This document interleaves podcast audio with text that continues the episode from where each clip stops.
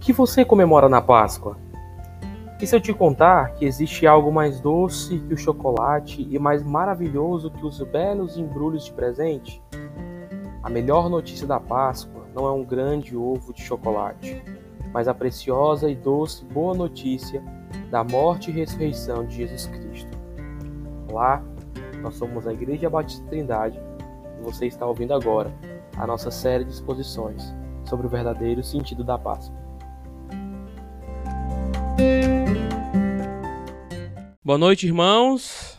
Ontem a gente aprendeu um pouquinho sobre a Sexta-feira da Paixão, sobre o que isso significa para nós, sobre como Deus está atuando nisso, né? Não só como Judas, Pilato e os judeus da época atuaram naquele ato, mas também como Deus estava atuando nisso tudo e como esse sempre foi o plano de Deus. E hoje a gente vai ter a missão aqui muito difícil, acredito eu, que é pensar sobre o sábado da espera. Biblicamente falando, nós só temos um relato sobre o sábado aqui, tá? Que é quando Jesus Cristo é tirado do, da cruz, ele é sepultado. Os fariseus eles vão até os guardas, até Pilatos, falam assim: Pilatos, ó, reforce a guarda lá no túmulo de Jesus no sábado, porque eu ouvi dizer que os discípulos estão dizendo por aí que ele há de ressuscitar. Então eu acho que os discípulos vão roubar o corpo dele para fingir que ele ressuscitou dentre os mortos, e aí vai se espalhar essa tão grande heresia. E aí Pilatos vai lá no sábado, pega os guardas e reforça lá a guarda do túmulo. Esse é o nosso único fato narrado na Bíblia.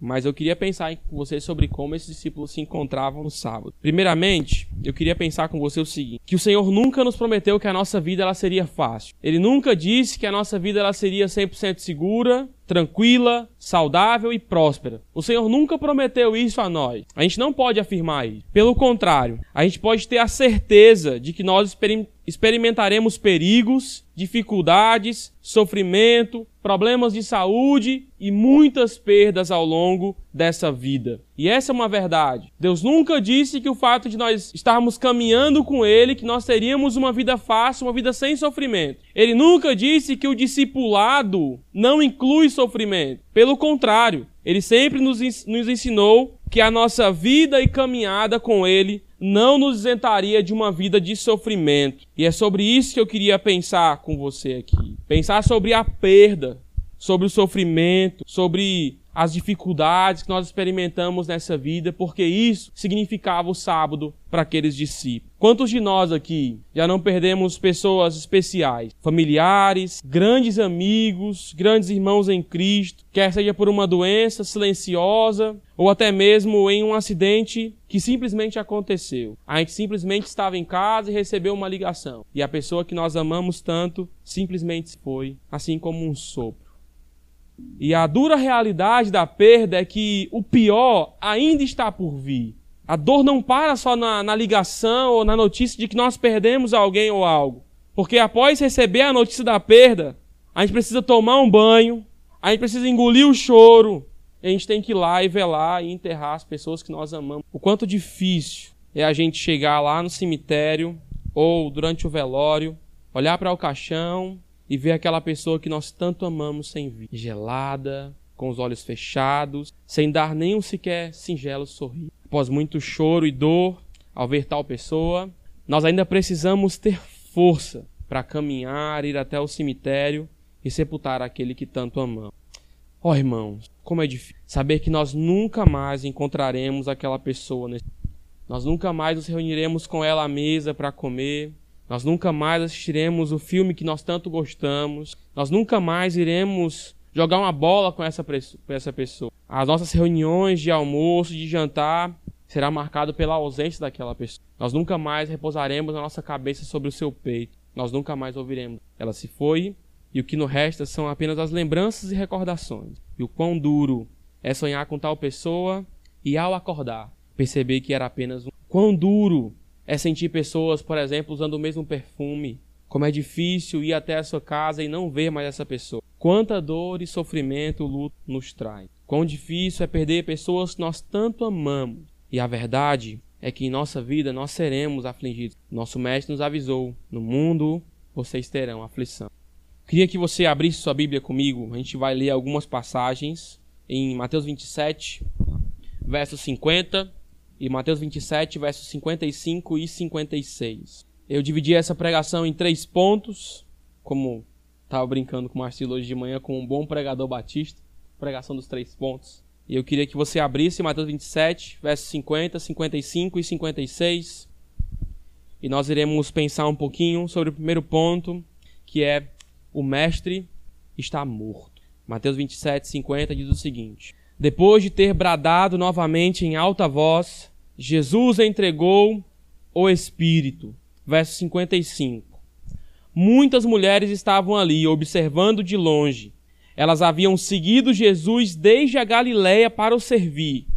Entre elas estava Maria Madalena, Maria, mãe de Tiago e de José, que é Maria, mãe de Jesus, e a Maria, mãe dos filhos de Zebedeu. Agora eu quero vá para João 19, verso 25 e verso 26. Porque João vai narrar um outro participante desse momento que Mateus não narra. João 19, verso 25 e verso 26. Diz assim a palavra do nosso Deus. Perto da cruz de Jesus estavam sua mãe, a irmã dela, Maria, mulher de Clopas, e Maria Madalena. Quando Jesus viu sua mãe ali e perto dela o discípulo a quem ele amava, somente até aqui, o discípulo a quem ele amava. Nós vimos ontem que Jesus ele foi duramente insultado, humilhado e castigado. O chicote que os romanos eles usaram e usavam naquela época para castigar os malfeitores, ele era composto de couro, era um chicote de couro, e na ponta desses chicotes, ele tinha esferas de chumbo, que quando o soldado ele castigava tal malfeitor, ele machucava a parte interna. Então ele batia com o chicote e na ponta tinha esferas de chumbo para machucar mesmo a parte interna daquele que estava sendo açoitado. Junto com as esferas de chumbo também tinham ossos de animais que eram basicamente para cravar na pele do açoitado e para arrancar parte da pele ou parte da carne quando eles puxavam. Então foi com esse chicote que o nosso mestre foi duramente castigado. Era um chicote de couro que tinha esferas e ossos. Eles batiam, a esfera machucava a parte interna, o osso cravava na pele quando ele voltava puxava consigo carne e muito músculo. É por isso que alguns retratos de Jesus, depois do seu açoite, ou como era comum naquela época, o açoitado ficava com a, sua, com a sua costela toda aparecendo mesmo. Aqueles que estavam assistindo o açoite conseguiam vir, ver ali os ossos daqueles que estavam apanhando e sendo duramente açoitados. Foi dessa forma que o nosso Deus ele foi castigado. Não somente isso, mas após apanhar duramente, lhe puseram uma coroa de espinhos sobre a sua cabeça. E não somente colocaram sobre a cabeça, mas bateram em sua cabeça com uma vara. O nosso mestre teve o seu rosto esbofeteado e cuspido. Teve os seus pés e as suas mãos pregados na cruz como maldito. E naquela cruz, o nosso Senhor, como diz Mateus 27, ele deu o seu último suspiro e morreu. Que imagem chocante. Quanta atrocidade, quanta dor sentiu o nosso mestre. Olha o que fizeram com o nosso E lá, nesse momento de dor e sofrimento e de muito castigo, estavam alguns dos seus servos acompanhando o tamanho sofrimento. O texto de Mateus diz que Maria, a sua mãe, estava lá. A mãe de Jesus, Maria, viu o seu filho ser morto de maneira dolorosa, de maneira humilhante. Pense comigo, você que é mãe vendo seu filho sendo levantado, crucificado no madeiro como maldito, sem ter feito nada. Foi isso que Maria viu naquele dia. Foi isso que ela acompanhou com seus próprios olhos. E quão doloroso deve ter sido para ela ver Jesus que há pouco mais de 30 anos atrás estava em seu colo, em seus braços, como um singelo bebê. Quão duro deve ter sido para ela pensando que aquele que estava pregado era o seu filho, que ela amamentou, carregou sobre os seus braços e cuidou dele. Quão doloroso foi para Maria! Ela escutou do anjo de Gabriel que o seu filho, ele era o filho de Deus. Sim, ela sabia disso. José havia escutado do anjo do Senhor que Jesus ele salvaria o seu povo dos seus pecados. Ele também escutou isso. Mas será que ela esperava que seria de uma forma tão dolorosa? Será que Maria entendia que ele devia vir a esse mundo e, e ser crucificado de uma forma tão humilhante, tão injusta? Como será que estava o coração de Maria diante de tudo isso? Como será que estava a mente dela? Em que, que ela estava pensando? Certamente ela estava gravemente abalada com tudo aqui. Talvez ela não conseguia falar nada, como uma mãe que vê o seu filho ali no caixão, em seu velório, velando aquele. O texto de João também diz que o discípulo a quem o Senhor amava, ele estava lá. João, o discípulo a quem o Senhor amava, está do lado. Pensa comigo. João era o discípulo que amava o Senhor e que o Senhor falava dele que ele era o discípulo a quem ele amava, demonstrando um amor muito profundo por João. E João estava lá com Maria. Ele estava acompanhando. João estava vendo o seu mestre, que durante três anos havia realizado inúmeros milagres em sua presença. O mestre que havia ensinado sobre o reino de Deus. O mestre que havia transformado a sua vida. Ele estava lá. E João era tão próximo de Jesus que na última ceia, ele estava com a sua cabeça reclinada sobre o peito de Jesus. João era muito próximo de Jesus. E ele estava lá vendo, talvez o seu melhor e grande amigo na cruz, sendo morto. Era isso que João estava acompanhando, era isso que Maria estava acompanhando, era isso que eles estavam vendo com os próprios olhos. Aqueles que eles mais amavam nesse mundo, morto, de maneira humilhante, de maneira vexatória. Imagine você no lugar de Maria, no lugar de João. Imagine você, mãe, vendo seu filho ou sua filha ser morto e não poder fazer nada. Imagine você vendo uma multidão gritando: crucifica-o, crucifica-o, crucifica-o, solte Barrabás, solte o criminoso, mas crucifica-o. Como você ficaria? Melhor pense comigo em você vendo o seu grande amigo, o seu melhor amigo, pendurado numa cruz como maldito.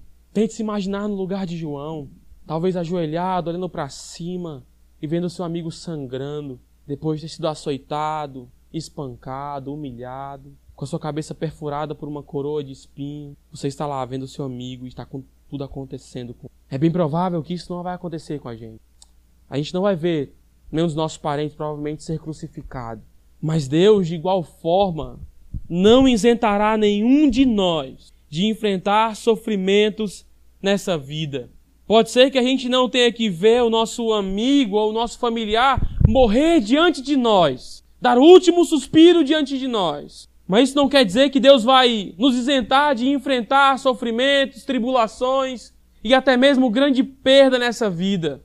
Tiago 1,2 diz: Meus irmãos, considerem motivo de grande alegria o fato de vocês passarem por diversas provações. O próprio Jesus diz em João 16:33, nesse mundo vocês terão aflição. Sabe, o sofrimento ele é real. Tiago não diz considerem com grande motivo de alegria o fato de vocês passarem ou talvez vocês passarem mas o fato de vocês passarem não por uma, mas por diversas provações. Jesus não isentará nenhum de nós aqui de enfrentarmos o dia mal. Ele vai chegar a nós. A questão não é se nós enfrentaremos o sofrimento, se nós enfrentaremos o dia mal, mas quando ele vai chegar? Quando é que esse amigo indesejado chamado sofrimento vai bater a nossa porta e vai entrar sem muitas vezes ser convidado? E sentar à mesa conosco. Isso vai acontecer. Isso é real. E nós não passaremos por uma, mas por diversas provações. E isso é uma verdade em nossa vida. Isso é uma verdade em nossa vida. Talvez uma simples dor na costela vai te levar ao hospital. Você vai lá fazer um ultrassom, um raio-x, talvez uma ressonância magnética e vai estar tá lá seu amigo indesejado, tumor que ninguém deseja ter. Você, pô, Stella, não é só incômodo que eu tava sentindo por aqui. E aí você vai ao médico e você encontra com seu amigo indesejado. Ele tá lá. Você não chamou por ele. Ele só sentou à mesa. Era assim que os discípulos se sentiam naquele momento. Em um cabo de três dias, toda a vida deles mudou. Melhor, em cabo de um dia. Jesus foi traído em um dia, foi levado, julgado e condenado no outro. Pense comigo, você acorda numa quinta-feira e no final do dia toda a sua vida já mudou. Que você ansiava pela sua vida agora parece não fazer mais nenhum sentido. Você acordou e alguém ligou dizendo fulano se foi. Você às vezes não tem palavras nem para dizer como. Até ontem tudo estava normal. Até ontem tudo estava caminhando bem. E foi assim com os discípulos de Jesus. Eles simplesmente viram seu mestre ser traído, levado e duramente morto. O mestre deles, a quem eles amavam e seguiam, estava morto. Era assim que ele se encontrava. São nesses momentos que a gente muitas vezes tende a querer perder a esperança. São nesses momentos que o medo invade nosso coração de um jeito, e junto com o medo e a desesperança também a incredulidade. E isso aconteceu com os discípulos também. Se a gente voltar um pouquinho no texto que a gente leu, Felipe leu ontem, que após ele ser traído, os discípulos correram, eles fugiram. Apenas alguns permaneceram ali ao pé da cruz. Entre esses alguns e esses poucos estavam Maria, sua mãe, e João, seu discípulo amado. Por que os demais fugiram? Por que os doze não estão ali, acompanhando o Mestre até o fim? Por que, que eles não continuaram com Jesus até a sua morte? A gente vai perceber que no Evangelho, muitas vezes, os seus discípulos eles demonstram que não entendem ou estão um pouco perdidos com relação à missão do seu mestre. Um dos episódios que ilustra isso claramente se encontra lá em Lucas, quando Jesus toma consigo os doze e lhes diz: Lucas 18, 31. Eis que subimos a Jerusalém e se cumprirá tudo o que foi dito pelos profetas a respeito do filho do homem. De fato, ele será entregue aos gentios, escarnecido, ultrajado, coberto de escarros. Depois de o açoitar, eles o matarão, e no terceiro dia ele ressuscitará. Lucas continua dizendo que eles não entenderam nada. E essa já era a terceira vez que Jesus anunciava a sua paixão, a sua morte e a sua ressurreição. Por que, que eles estavam perdidos? Por que, que eles ouviam tanto falar sobre isso e parece que não entendiam nada do que estava acontecendo aqui? Porque na ideia deles, na ideia que eles tinham do Messias e da missão do Messias, não podia entrar uma morte tão humilhante, uma derrota como esta que falava Jesus. A ideia que tinham era que o Messias iria instaurar o seu reino aqui na terra, o reino de Deus. Ele iria libertar o seu povo, tirando Roma do poder, iria instaurar o seu novo reinado terreno. Eles tinham o que a gente chama de uma ansiedade ou uma pressa escatológica. Eles estão certos. Jesus há de vir para instaurar o seu reino aqui na terra. Mas eles entendiam que isso ia acontecer naquele momento. Então, quando eles ouviam falar que o Messias havia de padecer, ser morto, ser crucificado, iria ressuscitar, isso parecia não fazer muito sentido. Porque eles entendiam que o Messias era aquele que viria sobre um grande cavalo, um grande guerreiro. Assim como Davi, que defenderia Israel de Roma e de uma vez por todas Israel seria livre e de que ele instauraria o seu reino aqui na terra. E quando eles vão tomando consciência de que o Jesus que eles estão seguindo não é o Messias que eles têm na cabeça, com certeza vem um momento de crise em que eles precisam decidir.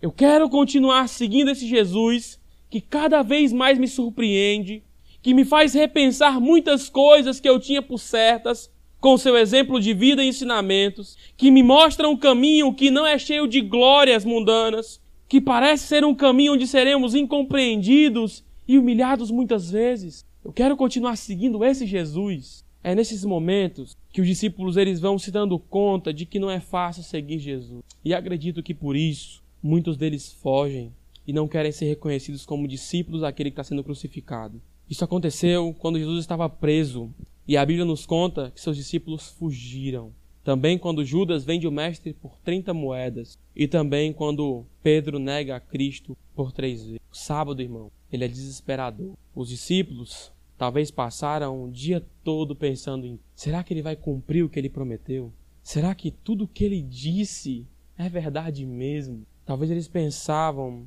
eu deixei tudo para seguir a Jesus e ele não está mais aqui. Sabe, será que ele vai realmente ressuscitar e vai cumprir? Ele está morto. Toda a expectativa e a empolgação que eles tinham em Jesus parece terminar quando o Senhor é morto.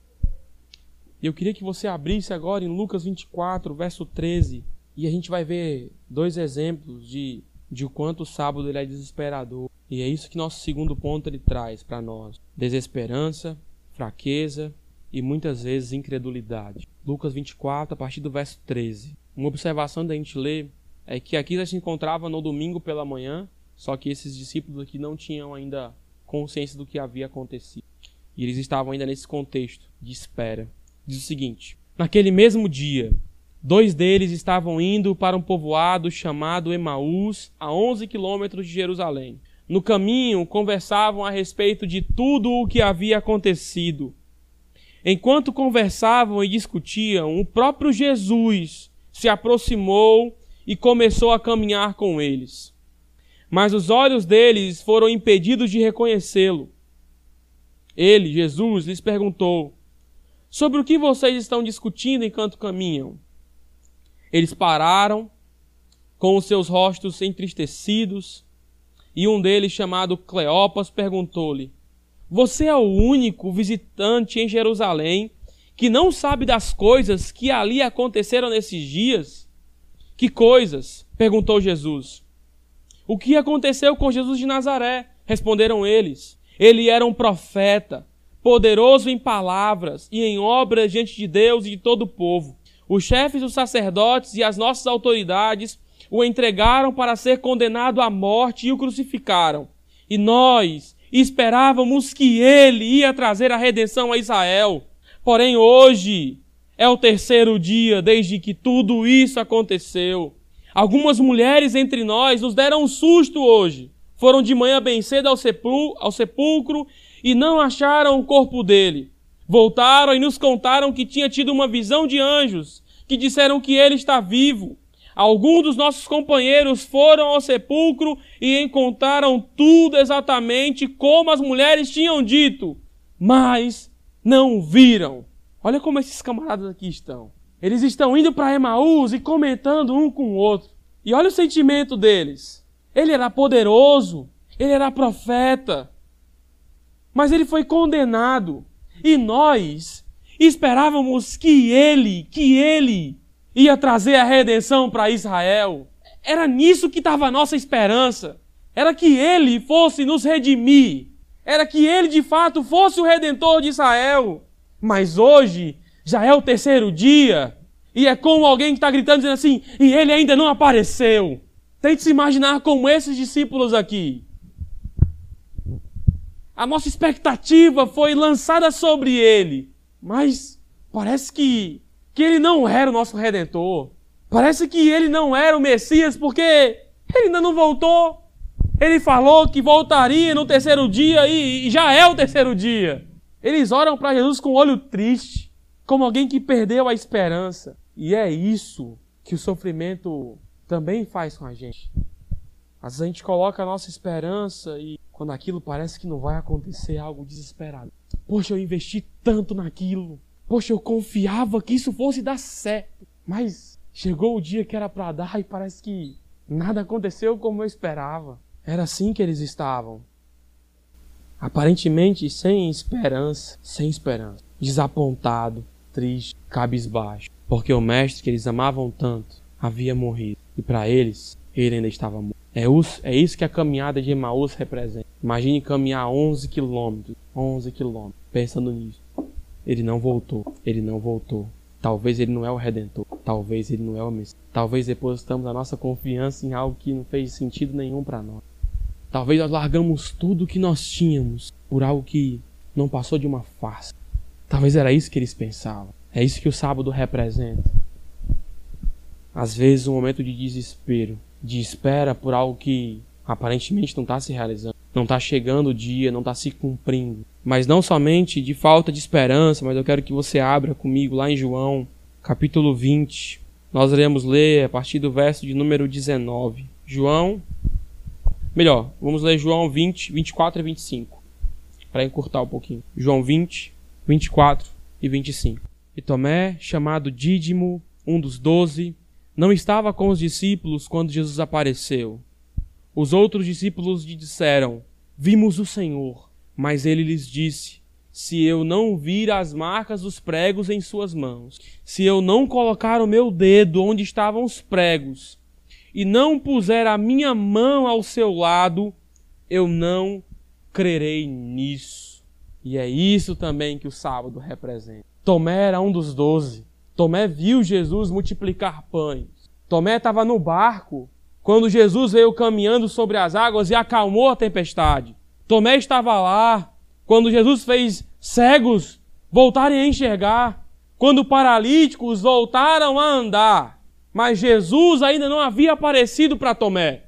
Tomé ainda estava vivendo o sábado, esperando, com expectativa.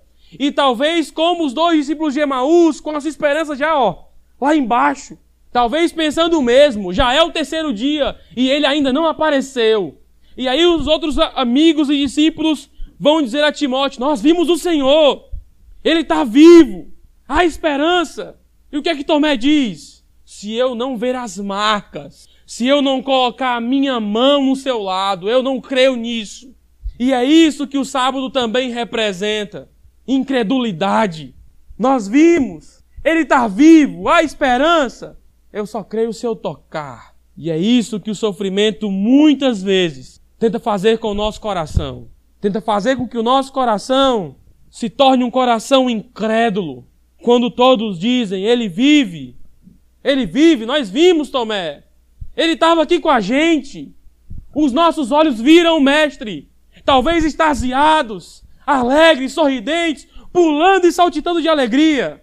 Tomé não salta com eles. Tomé não se alegra com eles. E é isso que o sábado tenta fazer com o nosso coração. É isso que o luto, é isso que a perda e que o sofrimento tenta fazer com o nosso coração. Ah, quer saber? Não acredito mais nisso. Ah, quer saber? Talvez o Senhor não reine sobre tudo, como eu acreditava que. Como posso eu sofrer tanto? Como pode Deus deixar com que isso acontecesse comigo? Ele sendo um Deus de amor, talvez ele não. Nós somos pecadores, irmão.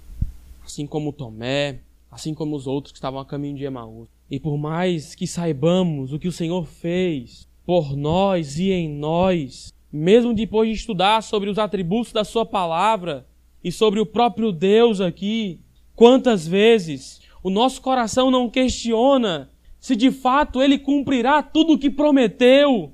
Quantas vezes o nosso coração não questiona se de fato Ele é um Deus fiel à Sua palavra?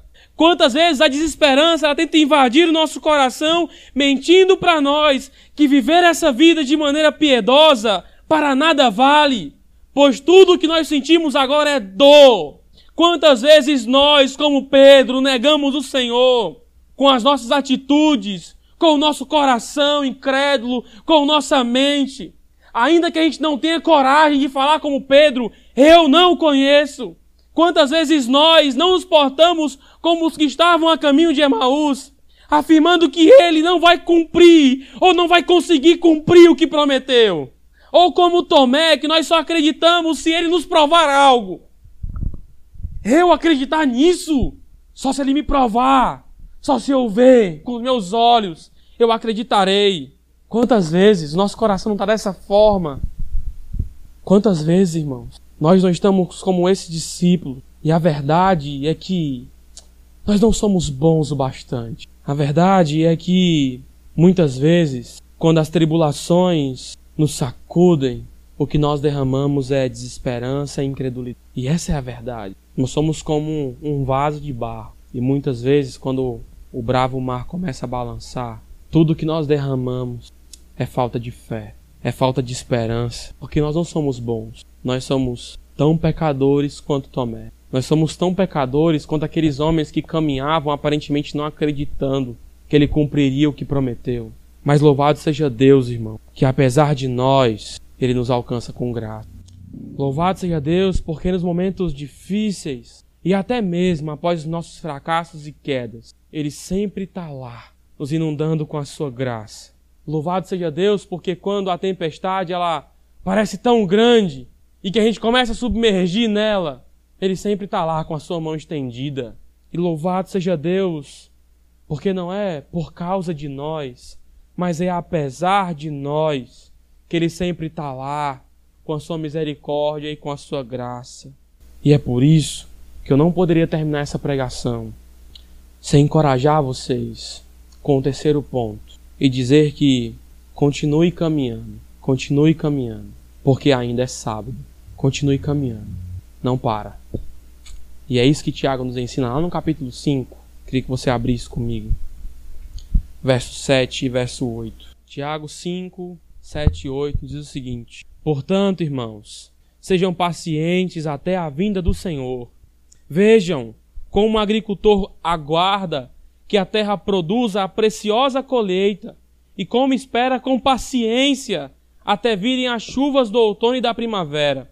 Sejam também pacientes e fortaleçam vosso coração, pois a vinda do Senhor ela está próxima. Sabe, por mais duro que a dor de ver o mestre morrer seja, Deus ele esperava que os seus discípulos continuassem caminhando. O mesmo Jesus que disse a eles: No mundo vocês terão aflições, também disse: Mas tem de bom ânimo. Por mais que durante as aflições eles quisessem desanimar e desistir, eles deveriam continuar caminhando e continuar correndo a carreira que foi proposta a eles. Tem de bom ânimo, se anime, porque eu venci o mundo. Foi assim que ele ensinou os seus discípulos. Como alguém que dizia: esse não é o fim da jornada. Esse é apenas o começo. Eles deveriam ser firmes e pacientes, pois o Mestre em breve ressuscitaria. Era isso que Deus esperava deles e é isso que o Senhor também espera de nós. Sabe, tem uma canção do Marcos Almeida que diz o seguinte: Mesmo sem saber como tu dirás, dentro de mim reinará a tua paz, que me faz saber que esperar em ti é sempre caminhar. Esperar no Senhor é sempre caminhar. E a verdade é que sim, nós enfrentaremos grandes e perversas tribulações e aflições. Mas eu quero que você grave uma verdade em seu coração. O nosso Deus sempre estará conosco em todas elas. Sabe, o Deus onisciente, onipresente, onipotente, soberano, santo, imutável, que nós aprendemos aqui, nunca desamparará os seus. Ele sempre estará conosco. Ele estará conosco no luto por parentes e amigos. Ele estará conosco no desemprego. Ele estará conosco nas enfermidades e nas tristezas. O Senhor sempre, sempre, sempre estará conosco. Sabe, não importa o quão difícil seja a provação. Não importa se a gente vai ser lançado em uma fornalha de fogo ardente. Não importa se nos lançarão até mesmo na cova dos leões, Deus sempre estará conosco. Ele sempre esteve com seu povo. Nós nunca encontraremos Deus abandonando o seu povo, pelo contrário, é o povo que sempre abandona Deus. Deus sempre está lá. Deus sempre está lá. Ele sempre está e ele sempre estará. Ele é o Deus conosco. Ele é o Deus Emanuel. E ainda que a nossa vida seja tirada de maneira de uma maneira mais dolorosa que a gente possa imaginar, da maneira mais injusta, Deus também estará lá conosco. Porque é por isso que Paulo diz lá em Romanos, verso, capítulo 8, verso 35, quem nos separará do amor de Deus?